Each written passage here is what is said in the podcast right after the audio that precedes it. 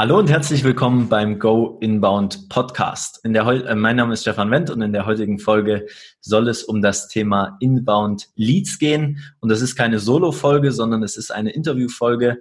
Und ich habe da einen echten Experten eingeladen, was das Thema Inbound Leads angeht, und zwar den Daniele Delle Donne. Daniele, vielen Dank, dass du heute hier mit dabei bist. Hallo Stefan, Dankeschön für die Einladung. Und äh, der Daniele, der ist ähm, HubSpotler und arbeitet dort bei HubSpot im Vertrieb. Also er hat den ganzen Tag sozusagen mit Inbound Leads zu tun. Und Daniele, wir haben uns ja auch vor einigen Wochen erst kennengelernt. Wir kennen es noch gar nicht so lange, aber was ich ähm, von dir schon weiß oder wie ich dich auch kennengelernt habe, bist eben ein sehr sympathischer, sehr sympathischer Mensch. Man hat sofort Spaß, mit dir zu arbeiten und es ist, du bist jetzt kein klassischer Vertriebler, der, äh, ja, ich sag mal so harten Vertrieb macht. Ich kenne mich da jetzt nicht so sehr aus, aber ich habe natürlich auch schon den ein oder anderen Vertriebler kennengelernt, der ähm, da ein bisschen anders tickt. Aber ich denke, das ist auch so die große Kunst im Inbound Sales. Und ähm, deswegen bin ich da super happy, dass du hier heute mit dabei bist und wir über das Thema Inbound Leads mal sprechen und warum vielleicht auch Inbound Leads eben viel attraktiver sind als Outbound Leads. Daniele, ich übergebe das Wort jetzt mal an dich und für alle, die dich noch nicht kennen, stell dich doch einfach mal ganz kurz vor. Super, äh, danke Stefan. Also, ich war natürlich nicht immer inbound äh, oder nicht äh, schon immer HubSpotter in meiner Karriere. Ich arbeite mittlerweile fünf Jahre schon im Vertrieb. Ähm, vom Namen aus ähm, können die einen oder die anderen wahrscheinlich auch verstehen, dass ich äh, halb Italiener bin. Mein Vater ist Italiener. Ich bin selber in Italien aufgewachsen, erst 2016 hergezogen. Ähm, natürlich zu Hause zweisprachig aufgewachsen, deshalb spreche ich so gut Deutsch.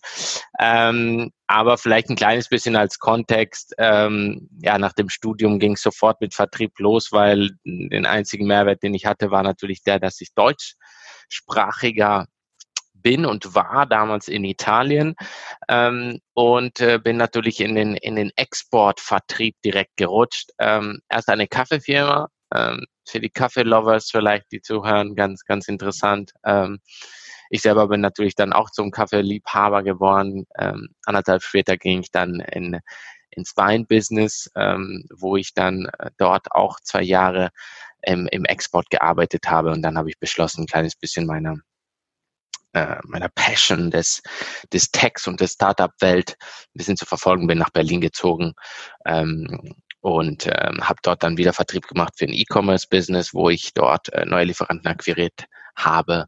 Ähm, und dann eben HubSpot. Ähm, was eigentlich interessant an der ganzen Transition ähm, war, ist letztendlich, ähm, dass ähm, ich sehr viel im, im, in der Kaltakquise gearbeitet habe am Anfang und dass die Veränderung natürlich zu HubSpot sehr groß war, ähm, äh, was, was wirklich die, ähm, die Natur der Arbeit ist. Also das Day-to-Day -Day war, war, ist letztendlich heutzutage sehr, sehr anders als damals. Ähm, ja, genau. Das ist, glaube ich, das heißt, auch das Thema von heute, genau. Ja, das, das heißt, du, was hast du studiert in Italien? Ich habe äh, BWL Management of Innovation studiert ähm, in, äh, auf Englisch ähm, und äh, genau war auf jeden Fall Fokus, also ganz normales BWL letztendlich, aber mit Fokus ähm, auf ähm, Innovation, die Wichtigkeit der Innovation, zum Beispiel ähm, Studiengänge wie ähm, äh, Intellectual Property Rights, also wie, wie wichtig es ist, auch ähm, ähm, die eigene, das eigene Know-how zu beschützen, ähm, aber auch kontinuierlich zu, zu innovaten. Ähm, und deshalb ein kleines bisschen die, äh, den Drang, der Drang nach, nach, äh, nach Berlin zu ziehen, wo aktuell sozusagen diese Innovation vielleicht zu Hause ist in Deutschland. Also, also dein, deine Passion ist so das Thema Innovation, ne, wenn ich es richtig rausgehört mhm. habe. Und äh, ist dann im Studium auch so ein bisschen schon der Ruf da entstanden in dir, dass du gesagt hast, ich will auch Menschen etwas verkaufen oder ich will gern im Vertrieb arbeiten? Ah, tendenziell ähm, muss ich zugeben, dass, dass da die, ähm, die die vertriebliche Ader ähm, habe ich erst beim Arbeiten vielleicht ein kleines bisschen gefunden. Ich war schon immer einer, der eventuell keine, also der keine Probleme hatte mit mit mit äh, mit Unbekannten auch zu sprechen letztendlich, nennen wir es mal so.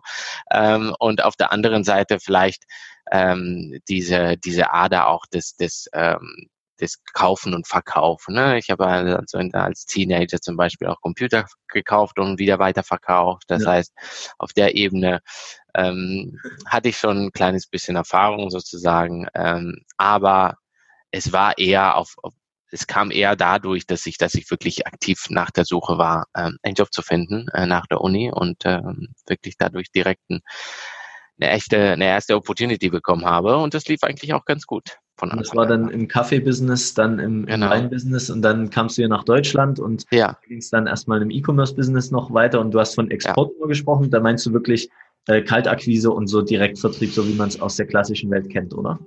Genau, Messen, ganz viele Messen. Ähm, was zum Beispiel jetzt lustig, dass natürlich in dieser Corona-Zeit die Messen ja komplett weggefallen sind. Ähm, deshalb glaube ich, dass es eventuell heute auch noch ähm, ein relevanter Punkt ist. Ähm, aber auf jeden Fall Messen. Ähm, wir haben damals äh, Excel, also Datenlisten gekauft. Mhm. Tendenziell, ich hatte damals, kann ich mich noch daran erinnern, besonders in der Weinfirma, ähm, hatte, also der erste Tag, wo ich reinkam, habe ich ein Excel-File bekommen mit 990 Reihen. Jede Reihe war eine Website, eine Telefonnummer. Ähm, das war's letztendlich. Ähm, und ähm, dann hat man natürlich durch die Website versucht, den Kontakt aufzubauen. Oder Wie waren die Kontakte einfach von der, von der Qualität her? Also äh, mindestens 25, 30 Prozent waren entweder die Webseiten haben nicht existiert oder sie waren komplett irrelevant zu dem zu dem gewissen Thema. Ja, ähm, ich weiß, dass diese Liste, glaube ich, 3.000 oder 4.000 Euro gekostet hat. Ähm, deshalb um 700 qualifizierte Domains zu haben. Also man muss ja damit denken, dass es sind ja reine Domains. Ne? Man hätte sich das natürlich auch zusammensuchen können, wie ich es mhm. letztendlich an der Kaffeefirma dann auch gemacht habe, weil äh, dort der erste Tag war wirklich der, ja, such, such mal, so in der Art. Ne? Also Google mal. Ähm, Kaffeeabnehmer, Kaffeegroßhändler, Kaffeeshop München und so weiter. Und dann hat man da angerufen, eine Kaffeeprobe hingeschickt und ähm, wenn es großes Interesse gab, natürlich sogar mal hingefahren. Von Italien aus. Norditalien muss man sagen, also ist nicht so weit, aber wie, wie sah so dann dein typischer äh, Alltag aus in, in der Zeit dann? Viel im Büro gewesen oder vor allem äh, viel unterwegs? Also es war immer noch sehr, also man ist gereist, wenn, wenn, wenn die Opportunity da war. Ähm, Day-to-Day, würde ich mal sagen, äh, war eher, ähm, man hatte natürlich Hot Hours, also man, von meinem, von meinem Gefühl her war es natürlich eher so, dass man vielleicht so zwischen zehn und halb zwölf die meisten Leute oder zwischen halb zehn bis halb zwölf die meisten Leute erreicht hat und vielleicht am Nachmittag. Deshalb in der Stunde hat man telefoniert, letztendlich Kaltakquise gemacht ähm, und die, äh, die Zeit da drumrum ähm, natürlich gesucht. Insgesamt kann man schon sagen, du bist wirklich ähm, kalt äh, auf die Leute zugegangen und das ist wahrscheinlich ja. auch das, die Vertriebsarbeit, die die meisten der Zuhörer äh, hier auch kennen für ihr Unternehmen. Ne? Mhm. Also einfach sich Kontakte zusammensuchen und dann den Hörer in die Hand nehmen und zu telefonieren. Und ähm, um jetzt mal den Schwung zu machen, wie bist du denn dann eigentlich auf HubSpot aufmerksam geworden und hattest du schon mal was von Inbound Marketing, Inbound Sales, Inbound Leads gehört? Oder war das dann, als du zu HubSpot gekommen bist, eine ganz neue Welt für dich? Ähm, erst Erstens ganz kurz dazu, ich bin eigentlich sehr dankbar, dass ich diese Phase durchgemacht habe. Also die erste, die, die ersten zwei, drei Jahre meiner kurzen Karriere ähm, waren, waren eigentlich, haben mir sehr viel beigebracht. Natürlich dieses Outgoing, dieses Problemlose auch mal einfach mal anrufen oder ansprechen. Ähm, das ist, glaube ich, eine gute Schule fürs Leben generell. Ähm, aber ähm, wie bin ich auf HubSpot gekommen? HubSpot hat ähm, letztendlich ähm, mich über LinkedIn angesprochen, als sie das Büro in Berlin ähm, geöffnet haben. Das heißt letztendlich, als HubSpot auf mich zukam, war ich ein bisschen voreingenommen, was die Software-Ebene anging, ähm, war mir nicht so sicher, ob, äh, ob ich da überhaupt drauf Lust habe. Ähm, und ganz besonders war, äh, war ich ein bisschen verbrannt, besonders von meinen ersten Jobs in Italien, von Vertrieb von einer unbekannten Marke. Ja. Ähm, ist, ist immer ein kleines bisschen schwierig. Und ich kannte HubSpot überhaupt gar nicht. Inbound Marketing, wie der, wie der ähm, Recruiter mir das erklärt hatte, äh, klingt wie ein Märchen. Ähm, deshalb war ich mir auch wirklich nicht so sicher, ob das das Richtige wäre. Äh, ähm, Daniele, was hat der Recruiter zu dir gesagt? Weißt du das noch? Der Recruiter hat mir damals gesagt, ähm, dass bei HubSpot arbeiten ist nicht wie in anderen Softwareunternehmen, weil es gibt keine Kaltakquise. Bei HubSpot gibt es keine Kaltakquise. Ja, Aha. ja äh, was natürlich sehr schwer zu glauben ist, äh, weil es ist fast und also entweder entweder du bist äh, du bist natürlich einen großen Namen, du bist ein Salesforce oder du hast wirklich einen renommierten Namen, wo mhm. die Leute sofort wissen oder direkt auf dich zukommen.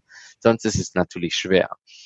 Ähm, das war auch ein ganz kurzes Telefonat. Er meinte, ich sollte mir ein paar Informationen angucken und besonders die Videos unserer Inbound-Messe, ähm, die in Boston stattfindet. Das habe ich dann auch gemacht. Ähm, direkt nach dem nach dem ersten nach dem ersten Gespräch mit dem ähm, mit dem Recruiter und bin über ähm, über den Teil der Inbound 2016 gestolpert von Gary V. Aha. Ich weiß nicht, ob Gary V dir was sagt. Gary V ist mir ein Begriff und wahrscheinlich auch äh, dem einen oder anderen äh, Zuhörer. Vielleicht für diejenigen, die ihn nicht kennen, du kannst ihn ja mal kurz äh, beschreiben und was er eigentlich macht.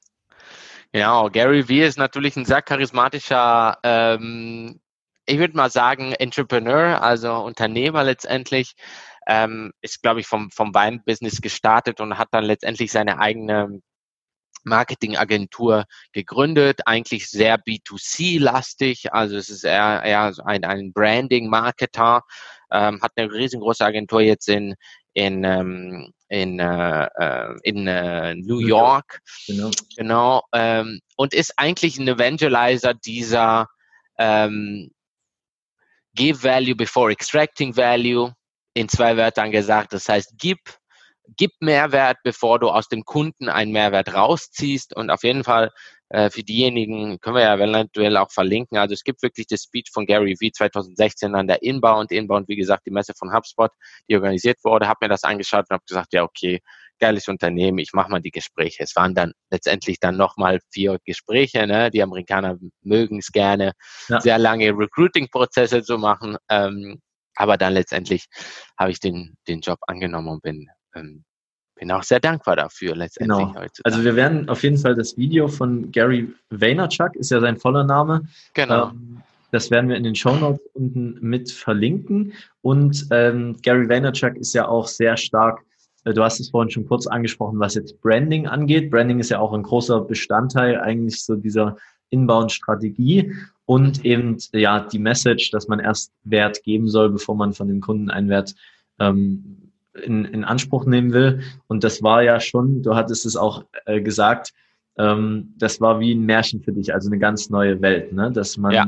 einen Prozess eigentlich, den du aus dem Vertrieb drei Jahre vorher Kaltakquise bei verschiedenen Firmen gemacht hast, da wurde es teilweise ein bisschen verbrannt, hast du gesagt, war ja eine ganz neue, eine ganz neue Welt eigentlich für dich. Ne? Und äh, wie bist du dann in diesen Anfangszeiten eigentlich damit so umgegangen und ähm, ja, wie war das da für dich? Ja, die, die Veränderung war eigentlich, ähm, die, man muss natürlich das ganze Mindset ein bisschen umsetzen, weil man hat natürlich als Outbound Sales oder mit Outbound Leads, wenn wir da wirklich das entgegensetzen möchten, mit Outbound Leads hat man natürlich die Situation, in der man ein, äh, ein Lead identifiziert und natürlich denjenigen identifiziert hat, weil man äh, ein, ein Musterkunde hat und dieser Kunde natürlich genau auf dieses Image passt. Ja, und deshalb rufe ich ihn an und sage, sag mal zu, ich bin so und so, ich glaube, du brauchst mein Unternehmen oder mein Produkt oder was auch immer. Das heißt, man ist eigentlich, man fängt das Gespräch direkt an mit ich. Ja, ich rufe mhm. dich an, um mich mhm. vorzustellen. Gut. Ähm, davon musste ich ja auch äh, letztendlich wegkommen, ja, weil dieser klassische Pitch. Man kommt reich, ich pitche, wie, wie geil ich bin, wie geil mein Produkt ist, du brauchst es unbedingt, schaust dir mal an und so weiter. Oder viele Unternehmen haben das schon probiert oder gemacht und so weiter. So. bei den Inbound-Leads, die ich natürlich am Anfang in HubSpot bekommen habe, ging es letztendlich darum, erstmal zu verstehen, wie der Lead überhaupt zustande gekommen ist, wie er auf uns zugekommen ist. Das heißt, ich wurde damit konfrontiert mit ähm, Behavioral, also mit Benehmen, mit, mit Daten, die wir gesammelt haben, basierend auf äh, ähm, Benehmen. Ne? In der Zeit der DSGVO können wir ja natürlich hier nochmal ein bisschen aus, ähm, ähm, ein bisschen besser erklären, was meinen wir mit Daten. Wir meinen ganz einfach zum Beispiel, welch, was für Seiten er der, derjenige auf unserer Website ja. sich angeguckt hat oder welche Inhalte er runtergeladen hat. Ja? Ähm, oder wie wirklich so ein Lied zustande kommt. Das ist natürlich auch ein, ein, ein konkreter wichtiger Punkt. Das heißt, man, äh, wir hatten, HubSpot macht das natürlich fantastisch vor. Wir predigen nicht nur, sondern setzen auch letztendlich um. Mhm. Das heißt, wir schreiben um die 15 Blog im, in der Woche auf unseren deutschen Dach Blog ähm, und äh, hängen dazu natürlich nochmal vier Content-Offer ähm, im Monat ähm, zur Verfügung zum Download. Ne? Free E-Book zum Thema XY und so weiter. Ja? Genau, jetzt sind, ähm, wir schon, jetzt sind wir da schon sehr, also jetzt gehen wir da schon rein in die Materie, wie man so überhaupt Inbound Leads auch für sein Unternehmen bekommt. Weil ja. äh, viele der Zuhörer, die werden wahrscheinlich diese Outbound-Welt kennen, ja, diese klassische Vertriebswelt und werden jetzt genauso wie du denken, das ist ja ein Märchen, ich kann für mein Unternehmen wahrscheinlich gar keine Inbound-Leads generieren.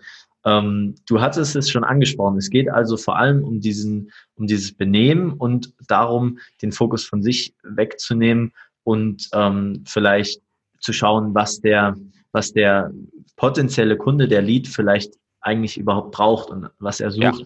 Ähm, kannst du da nochmal drauf eingehen, was vielleicht so die Grundlagen sind, damit eigentlich man inbound Leads bekommen kann für sein Unternehmen? Ähm, ja, dieser, also erstens dieser, dieser, ähm, dieser Ansatz ist natürlich der mal endlich mal zuzuhören. Auch für mich war das damals wirklich wichtig, mal jetzt mal zuzuhören.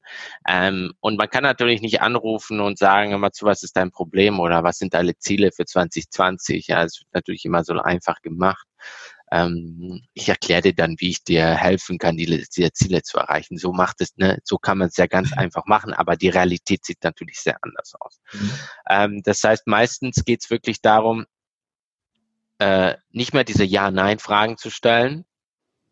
Ähm, wie zum Beispiel, sie wollen wahrscheinlich mehr, mehr verkaufen in 2020, oder? Und einfach mhm. nur ein Ja-Nein zu bekommen sondern wirklich diese offenen Fragen zu stellen. Also die, die erste um, die erste Veränderung war für mich wirklich offene Fragen zu stellen, zuzuhören und natürlich auf den Kunden zu äh, einzugehen.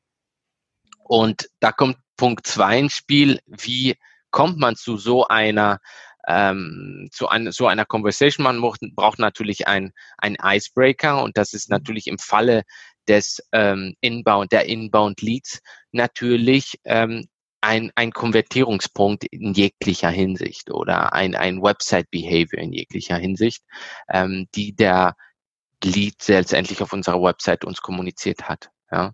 Ähm, wann kriegt man, ja. äh, vielleicht für die Zuhörer auch, wann kriegt man denn diese Information überhaupt, dass ein, oder vielleicht, äh, bevor wir die Frage, ich merke mir die Frage mal kurz, aber nochmal ein wichtiger Punkt oder der, glaube ich, sehr interessant ist, das ist jetzt alles im Web, ja, also alles online. Könnte man Inbound ähm, Sales, Inbound Marketing eigentlich auch offline betreiben? Uff, das ist äh, ne, ein, eine sehr wichtige Frage.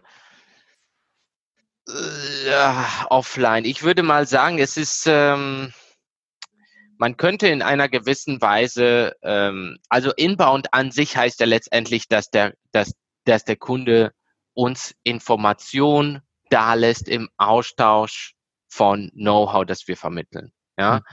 Relevante oder nützliche Informationen im Austausch von Kontaktdaten.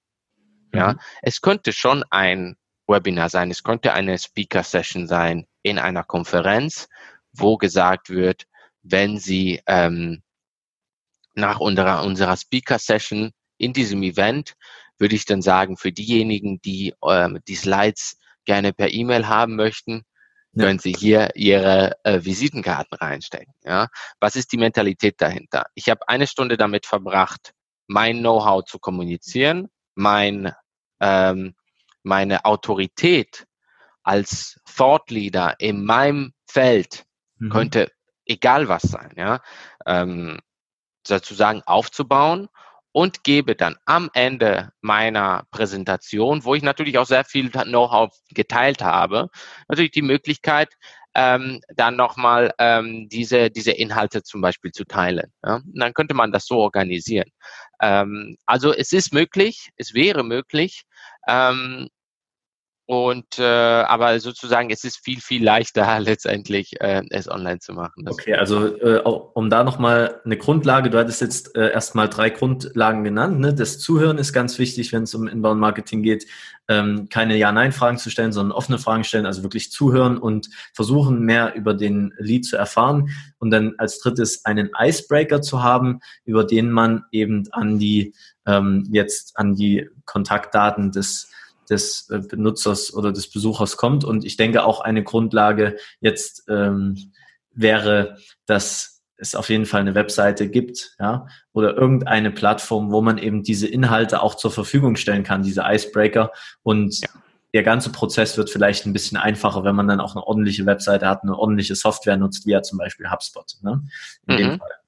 Ja. Ähm, super, dann kommen wir jetzt, jetzt mal zu der Frage, ähm, äh, die ich mir gemerkt hatte, ähm, wenn es jetzt um diesen Icebreaker geht, wie schafft man es denn, diese ganzen Verhaltensflüsse von den Besuchern auf der eigenen Webseite überhaupt ähm, äh, nachzuvollziehen? Ja, weil für viele wird das ein Fragezeichen sein, hä, äh, ist es doch gar nicht datenschutzkonform, wenn ich jetzt äh, meine Besucher auf der Webseite nachverfolge und schaue, auf welchen Seiten die unterwegs sind. Kannst du da vielleicht kurz drauf eingehen und vielleicht auch so ein bisschen die Angst von dem Thema nehmen? Ja, also letztendlich das Prinzip des Cookies äh, ist natürlich jedem, jedem bekannt, das ist ganz klar. Und es gibt natürlich auch ein Cookie-Consent. Also letztendlich Cookie ist das grobe Prinzip, wenn wir es jetzt grob beschreiben möchten, ähm, das Prinzip, nachdem wir natürlich tracken, wo sich gewisse Leute auf unserer ausschließlich auf unserer Website natürlich bewegen. Und das ist der erste wichtige Punkt. Und der zweite Punkt natürlich, dass man so ein Consent mit einholen muss. Nun, wenn man dort eine, äh, eine positive Zustimmung hat, äh, hat man natürlich da äh, noch mehr Übersicht. Was äh, aber am wichtigsten ist, mehr als Cookies, nehmen wir mal an, dass die Cookies jetzt nicht äh, zugestimmt wurden, ja, ähm, geht es eigentlich konkret darum zu sehen, welche Content Offer oder welche basierend auf welche Conversion ähm, hier derjenige äh, seine Kontaktdaten äh, gelassen hat. Das heißt, ein unglaublich wichtiger Punkt ist natürlich, den Traffic zu generieren durch interessante Inhalte, aber dann im Austausch von ähm, ähm, nützliche Informationen im Austausch von, von Kontaktdaten dazu, darzustellen oder zur Verfügung zu stellen. Ja, was heißt das überhaupt? Es ja. könnte ein E-Book sein über ein gewissen Thema. Meistens wollen wir natürlich ein Thema direkt ansprechen. Die fünf Schritte, um erfolgreich im Online-Marketing zu sein. Ja, das ist, hört sich jetzt natürlich wie ein Scam an. Ich würde eher sagen, die fünf Sachen, die man im, die fünf Punkte, die man im SEO beachten muss. Die fünf äh, wichtigen äh, Informationen äh, oder äh, Punkte, die man beachten muss, um eine schöne E-Mail oder eine schöne Clickrate zu haben und so weiter. Mhm. Das heißt, das sind alles äh, Nuggets von Knowledge, das heißt letztendlich Quick Wins könnten wir sie auch nennen, ähm, die wir zur Verfügung stellen, um erstens natürlich diese E-Mail-Adresse zu generieren. Zweitens gibt uns diese Information oder dieses äh, E-Book natürlich unglaublich viel, ähm, gibt uns wirklich diesen Icebreaker, wie wir mhm. gesagt haben. Mhm. Ähm, und ähm, dann haben wir natürlich auch die Möglichkeit, von daraus gewisse Schlüssel zu tragen, um, ähm, um, um das Gespräch zu führen, also den, den wirklichen Pain zu identifizieren, die, die man, den jemand haben könnte, sozusagen. Genau, also es gibt da zwei Wege, die du jetzt beschrieben hast, ne, wie man auf jeden Fall da die, die Informationen von den Besuchern bekommt. Auf der einen Seite das Thema Cookies, also auch da für diejenigen, die das noch nicht kennen, aber das ist, sollte weit verbreitet sein, ja. Also Besuchern im Internet oder Leuten, die im Internet browsen, denen wird auf so ziemlich fast auf, auf vielen Internetseiten ein Cookie angehangen und darüber kann man dann eben, wie du schon sagtest, Daniele, nur auf dieser Seite die Seitenaktivität nachvollziehen. Dafür erfordert es aber einen Cookie-Consent oder eine Genehmigung, dass man dieses Cookie eben dem Besucher anhängen darf. Und das in der Praxis erfolgt das meistens über Checkboxen. Ne? Wenn man ja. da seinen Namen und seine E-Mail-Adresse angibt, dann gibt es da meistens noch eine Checkbox. Ich bin damit einverstanden, dass eben meine Informationen hier äh, geschützt sind, aber auch verwendet werden für, für Marketingzwecke. So, selbst wenn diese Checkbox nicht angeklickt wird, das ist auch ein wichtiger Punkt, den du angesprochen hast, selbst wenn diese Checkbox nicht angeklickt wird und der Nutzer vielleicht nicht in den Newsletter will oder keine Cookies ähm, äh, angehangen bekommen haben will oder im Inkognito-Modus unterwegs ist oder seine Cookies löscht, selbst dann weiß man ja über den Namen und die E-Mail-Adresse und das E-Book, was er sich oder den Inhalt, den er sich darüber runtergeladen hat, an was er interessiert ist. Ne? Also auch das ist, geht wieder ums Thema Zuhören oder Aufmerksam sein und versuchen, den Besucher besser zu verstehen. Richtig? Ja, und ich meine, E-Books hören sich ja auch langweilig an. Ich weiß jetzt nicht, wie viel, wie viele E-Books wir beide uns jemals runtergeladen haben. Ja. Muss man ja auch sagen. Aber es gibt sehr viele äh, Veränderungen, also sehr viele, sehr viele äh, ähnliche Produkte. Webinare sind jetzt der letzte Schrei. Video-Series und so weiter und so fort. Man kann ja natürlich ähm, Webinare, auch aufgenommene Webinare natürlich als gated Content, mit gated Content, also so ähm, äh, mit einem Formular ähm, bestücken, damit diese erst freigeschaltet werden. Ein Webinar über Thema XY und so weiter. Das heißt, äh, wir haben sehr viele Möglichkeiten, so ein äh, Know-how zu teilen und das ist eigentlich die große Herausforderung. Und zwar, ähm, was, was man natürlich sehr oft hört, ist, oh, ich gebe meine ganzen, mein ganzes Know-how umsonst weg. Äh, wenn die Kunden dann das E-Book lesen, dann wissen sie schon alles und dann kann ich ja gar nicht mehr ähm, meine Dienstleistungen verkaufen und so weiter. Das ist eigentlich absoluter Schwachsinn, weil man natürlich als Experte im eigenen Feld jahrelang gearbeitet und studiert hat und als ob jetzt jemand sozusagen äh, ein E-Book äh, liest zu dem Thema und direkt die Arbeit machen kann. Im Gegenteil, wenn man natürlich hier die Kombination von dem Know-how, was man geteilt hat, mit ein ähm, äh, Inbound Sales, wie wir es nennen, ähm, Ansatz verbinden, ähm, ist ist die Wahrscheinlichkeit, dass man natürlich als Dienstleister, jetzt nehme ich mal die Dienstleister, ähm, beauftragt wird, sehr, sehr hoch, ähm, weil man nicht als Outbound, ähm, Unterbrechungsmarketing oder Unterbrechungssales äh, da angegangen ist, sondern letztendlich das eigene Know-how zur Verfügung gestellt hat, um jemanden anzuziehen und mit der Person in der richtigen Weise interagiert, um wirklich ganz genau zu verstehen, wo der Kunde ähm, Hilfe braucht, um dann die eigene Hilfe anzubieten. Genau. Und wie dieser, dieser Hilfeprozess abläuft, also wie dann genau der Verkaufsprozess eigentlich beim Inbound abläuft, ich denke, das heben wir uns mal für eine nächste Folge auf. Äh, Daniele, trotzdem jetzt nochmal wäre es ganz interessant, du hast vorhin den Punkt Quick Wins angesprochen, also was jetzt ein Unternehmer oder Unternehmen da draußen, der jetzt hier zuhört, direkt machen könnte, um eben ähm, die ersten Inbound-Leads zu generieren. Und ich glaube, wir sollten hier auf, an der Stelle vielleicht mal drei Quick Wins mit den Leuten an die Hand geben, wie sie auf der einen Seite Traffic generieren können, weil also Besucher sind ja die Grundlage, wie wir, wie wir jetzt besprochen haben. Und dann vielleicht auf der anderen Seite nochmal drei Quick Wins äh, oder Tipps, wie man diese Besucher, also über was man die ködern kann, was da jetzt vielleicht ähm, die besten Mittel sind, wenn jetzt nicht unbedingt das E-Book, sondern was da vielleicht am besten funktioniert. Vielleicht ja. erstmal zu den Quick-Tipps zum Thema Traffic. Was würdest du empfehlen, um zurzeit da ähm, Besucher zu generieren? Also tendenziell der, der erste wichtige Punkt meiner Meinung nach ist wirklich davon wegzukommen, von sich selbst zu sprechen. Ja, das ist letztendlich der Klassiker. Ja, sehr viele Webseiten oder sehr viele Unternehmen haben den Tab News. Hm. Wir haben das, wir haben ein neues Produkt, wir haben ein neues Logo, wir haben eine neue Website. Als ob jemand, der dich nicht kennt, irgendein Interesse dran hat, was du Neues zu, anzubieten dazu hast. Das macht überhaupt keinen Sinn. Mhm. Versuchen, Neukunden zu generieren mit News über sich selbst macht gar keinen Sinn. Cross-Sell, Upsell und so weiter kannst du gerne machen, also mit Bestandskunden gerne. Aber um Neukunden zu generieren, über sich zu sprechen, was man Neues hat, macht keinen Sinn. Das heißt, davon weg und erstmal wirklich konkret über den, das Problem zu sprechen, das man löst oder ein Problem zu sprechen, was im Markt gerade ist, um genau die Leute anzuziehen. Über welche Formate, welche, welche drei Formate würdest du ähm, da jedem empfehlen, äh, auszutesten? Äh, Blogging ist natürlich das Einfachste, mhm. ganz klar, weil man natürlich dadurch ähm, ein Format hat, was man natürlich auch sehr, sehr oft äh, umsetzen kann. Aber soziale Medien ist der letzte Schrei. Ich bin ein großer Fan von LinkedIn oder, oder Xing. Mhm.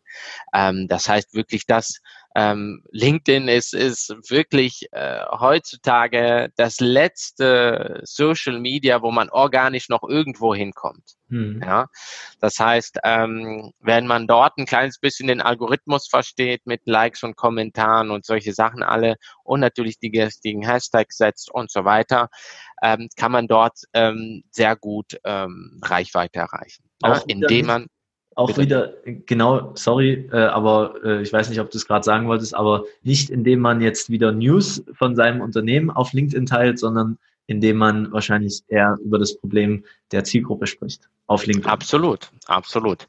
Dass man ähm, letztendlich wie gesagt, ähm, vielleicht, wie wir es jetzt gerade machen, Quick Wins äh, definiert, ähm, also die drei Punkte zum Thema XY. Man kommt natürlich darauf an, in welchem Sektor man ist. Ähm, aber dann wirklich ähm, weg von ich, ich, ich und hin zu äh, Probleme, die wir lösen mit mehr, mit einem, einem Mehrwert, den man, den man bietet. Ja, viele sagen, ja, ich, ich schreibe jetzt alles in einem Facebook, in einem LinkedIn-Post. Ähm, da kann man ja jetzt auch so Slideshows machen. Da machen wir vielleicht drei Folien und schreiben was dazu. Habe ich ja alles verschenkt. Warum soll mich dann jemand kontaktieren? Es wäre verblüffend zu glauben, dass effektiv auch äh, ein gut, geschrieben, ein gut geschriebener Post dazu führt, dass die Leute dann wirklich ähm, dich anschreiben und dich fragen, ähm, was du vielleicht damit meintest oder ob du mal äh, sie unterstützen könntest in, in der Maßnahme, die sie, die sie gerade versuchen zu, zu etablieren. Ne? Mhm. Also das ist vielleicht der erste Punkt. Äh, der zweite Punkt, äh, es geht natürlich darum, äh, diese, diese Reichweite auch irgendwie ähm, zu nutzen, einzufangen und ein, ein, ähm, ein Mehrwert anzubieten. Wir haben ja über die die E-Books gesprochen, den downloadable Content und so weiter und so fort. Ähm, man muss aber davon ausgehen, dass ähm, meiner Meinung nach sehr viele ähm, das, die, die der Konsum der Medien, das jetzt meine ich hm, Videos und so weiter und so fort, erheblich gestiegen ist in der letzten Zeit. Das heißt, mehr als ein E-Book würde ich mit einem Gated Content als ähm, ein, ein Video, ein, äh, ein Video-Content nutzen mhm. ähm, und den zur Verfügung stellen. Ähm, das heißt, es ist einfacher in der Produktion als ein E-Book zu erstellen. Äh, für diejenigen, die schon ja. mal ein E-Book gebaut haben, ist es schon relativ aufwendig. Ja. Ähm, das heißt, das Video kann man natürlich wie, wie zum Beispiel dieses hier, was wir gerade aufnehmen, relativ schnell äh, aufnehmen, indem man über irgendwas spricht, was man sehr gut kennt letztendlich mhm. und natürlich ähm, zur Verfügung stellt. Das heißt, der zweite Quick Win wäre wirklich ähm, auch statt, was ist denn entgegengesetzt oder was sehe ich denn ganz oft? Viele sagen, ich habe doch ein Formular auf der Website, es füllt ja. nur keiner aus. Und da steht dann oben Kontakt Us. Und wieder, warum sollte ich ein Formular ausfüllen, um dich zu kontaktieren, obwohl ich dich gar nicht kenne? Ja, eigentlich sollte man Kontakt Us Formulare direkt aus, aus jeder Website rausnehmen, weil es macht einfach keinen Sinn. Außer du bist im B2C und hast Werbung auf dem Bus und sagst, geh auf meine Website und schreib mir, dann ist okay. Ja, dann würde ich das verstehen, aber ähm, meistens macht es einfach keinen Sinn. Ja, das heißt, wieder ganz konkret interessantes Know-how zur Verfügung zu stellen im Austausch ähm, dieser Information und jedes Unternehmen hat solche Unterlagen jetzt schon zur Verfügung? Wie viele Broschüren hat man? Wie viel Know-how haben die eigenen Mitarbeiter? Hm. Oh, ich weiß nicht, wo ich das herfinden soll. Ich habe keine Zeit, jetzt ein E-Book zu produzieren und so weiter. Der beste Vertriebler in deinem Unternehmen weiß alles.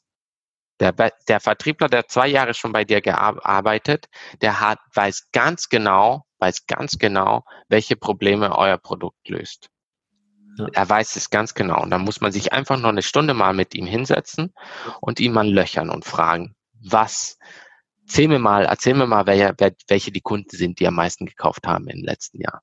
Und daraus findet man sehr viele gute Ideen, worauf man natürlich dann äh, so ein Content bauen kann. Sehr gut. Wenn man dann äh, die, also Punkt eins ganz wichtig, die News-Section durch eine Blog-Section äh, ersetzen, zum Beispiel, ja, oder einfach äh, auf LinkedIn oder hier in Form eines Podcasts irgendwie versuchen, Reichweite aufzubauen.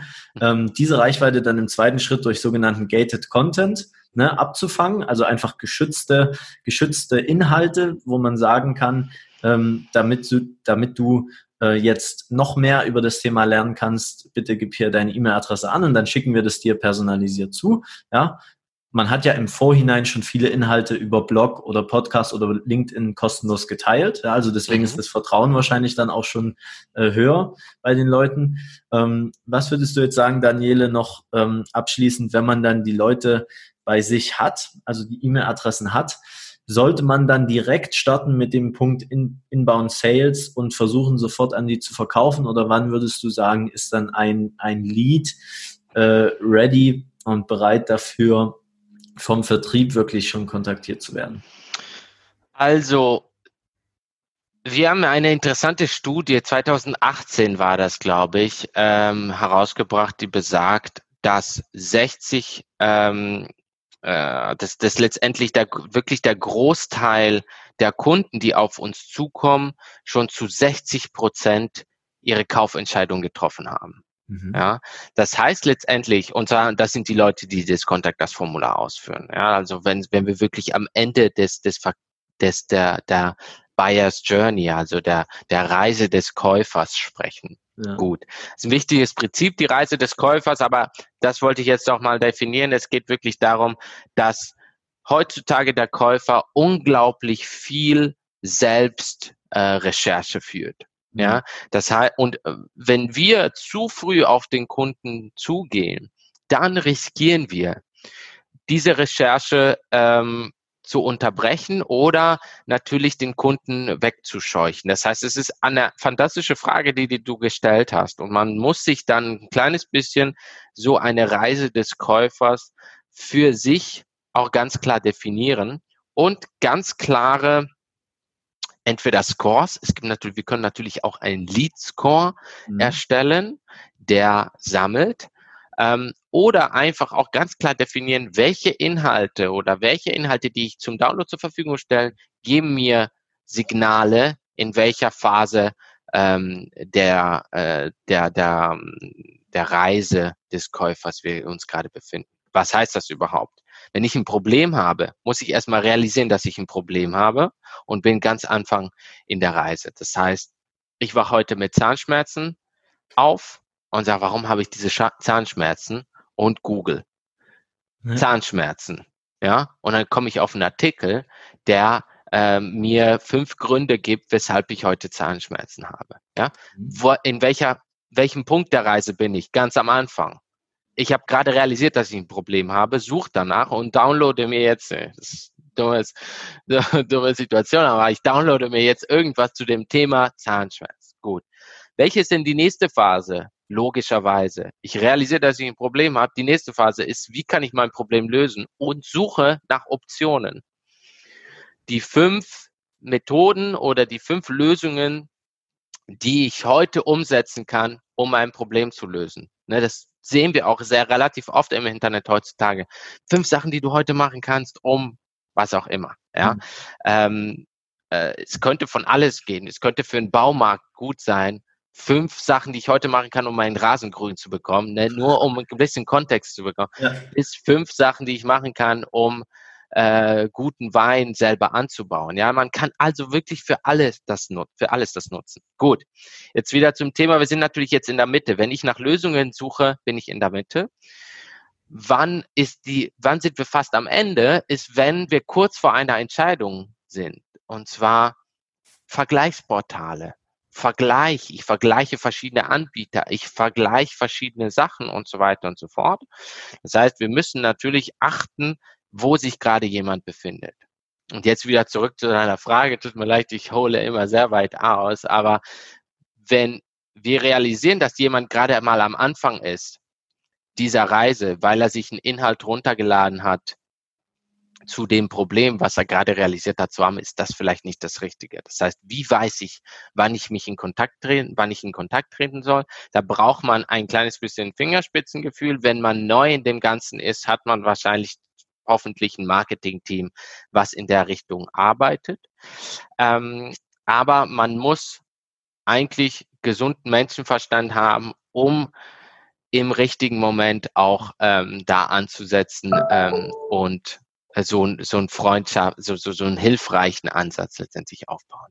Sehr, sehr, sehr, sehr interessant. Sehr gute Inhalte, Daniele.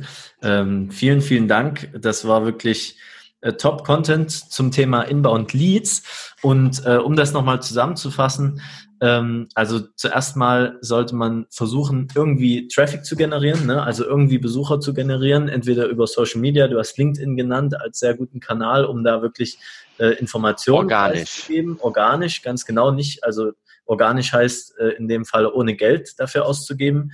Ähm, LinkedIn ein Blog, ja, die News-Section durch die Blog-Section ersetzen, fand ich einen sehr, sehr coolen Tipp. Ähm, dann im zweiten Schritt Formulare einsetzen, also Gated Content, um, ähm, ja, sage ich mal, Kontaktinformationen zu bekommen von den Leuten und dann im Austausch eben noch ein konkreteres, ähm, konkreteres Angebot zu bieten, ein E-Book, ein, ein Video, ein Webinar, wo man nochmal konkret auf ein Problem eingeht und dann im, im nächsten Schritt, wie man dann aus diesen Leads auch Kunden macht. Dazu werden wir uns nochmal in einer separaten Folge unterhalten. Das ganze Thema Inbound Sales. Dann werden wir wahrscheinlich auch nochmal auf die Kundenreise eingehen. War auch ein sehr guter, äh, sehr guter Stichpunkt, Daniele. Und ich werde auch hier äh, ein Schaubild von so einer Kundenreise, wie das aussehen kann, mal in den Show Notes mit, ähm, mit äh, verlinken. Da haben wir nämlich auch was da. Und ähm, dann danke ich dir jetzt erstmal, Daniele, für deine Zeit, für deinen sehr wertvollen Input und möchte das letzte Wort gern an dich übergeben. Danke dir, Stefan. Immer, immer sehr, ähm, sehr interessante Gespräche, die wir führen und ähm, bleib bitte gesund. Ich hoffe, dass wir auch alle von der Zuhörerseite in diesen Tagen ähm, zu Hause bleiben im ersten Punkt und dann natürlich auch gesund bleiben.